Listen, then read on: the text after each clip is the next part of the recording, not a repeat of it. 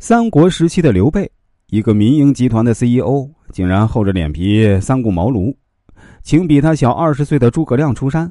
也由于有了刘备，诸葛亮才能施展才华。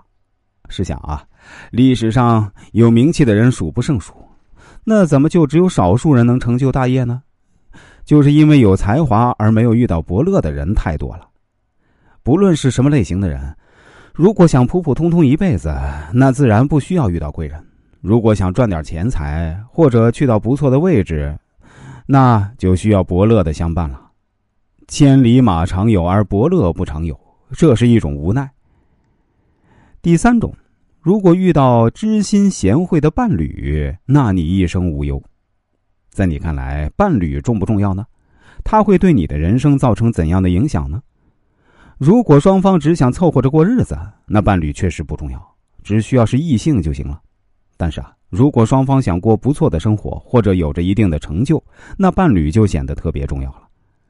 唐太宗李世民和长孙皇后一同谱写了贞观盛世，如果没有长孙皇后的屡屡劝告，其实唐太宗也会犯错误。明成祖朱棣和徐皇后伉俪情深，而且同甘共苦。靖难之役的时候呢，朱棣在前线冲锋，徐皇后啊亲自上城楼鼓励军民守城，确保了朱棣后方的安稳。其实啊，古今能成大事的人都遇到了知心贤惠的另一半，男人能够为他撑起半边天，女人也能够管理好后方，让他没有后顾之忧。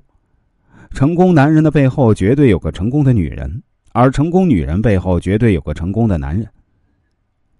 四。遇到一个不错的前辈，相信你的职场之路会很顺。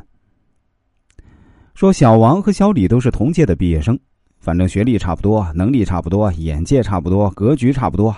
但是呢，五年之后，他们的命运却截然不同。小王遇到一个不错的前辈，前辈认为啊，他符合自己的眼缘，所以啊，前辈带着他到处搞业务，去见客户，让小王了解更大的天地。后来啊，这小王也积累了一定的人脉，有了一定的资源，于是他步步高升，成为了某领导的左膀右臂。而小李呢，没有前辈带他，也没有前辈来指引他，所以说没有资源的他只能是原地踏步，五年了还是一无所得。有些机会是贵人带给你的，而有些机会呢是自己争取来的。但是啊，有贵人和没有贵人，人生的差距竟是如此之大，所以说。把握身边的每一个贵人，那是你时来运转的开始。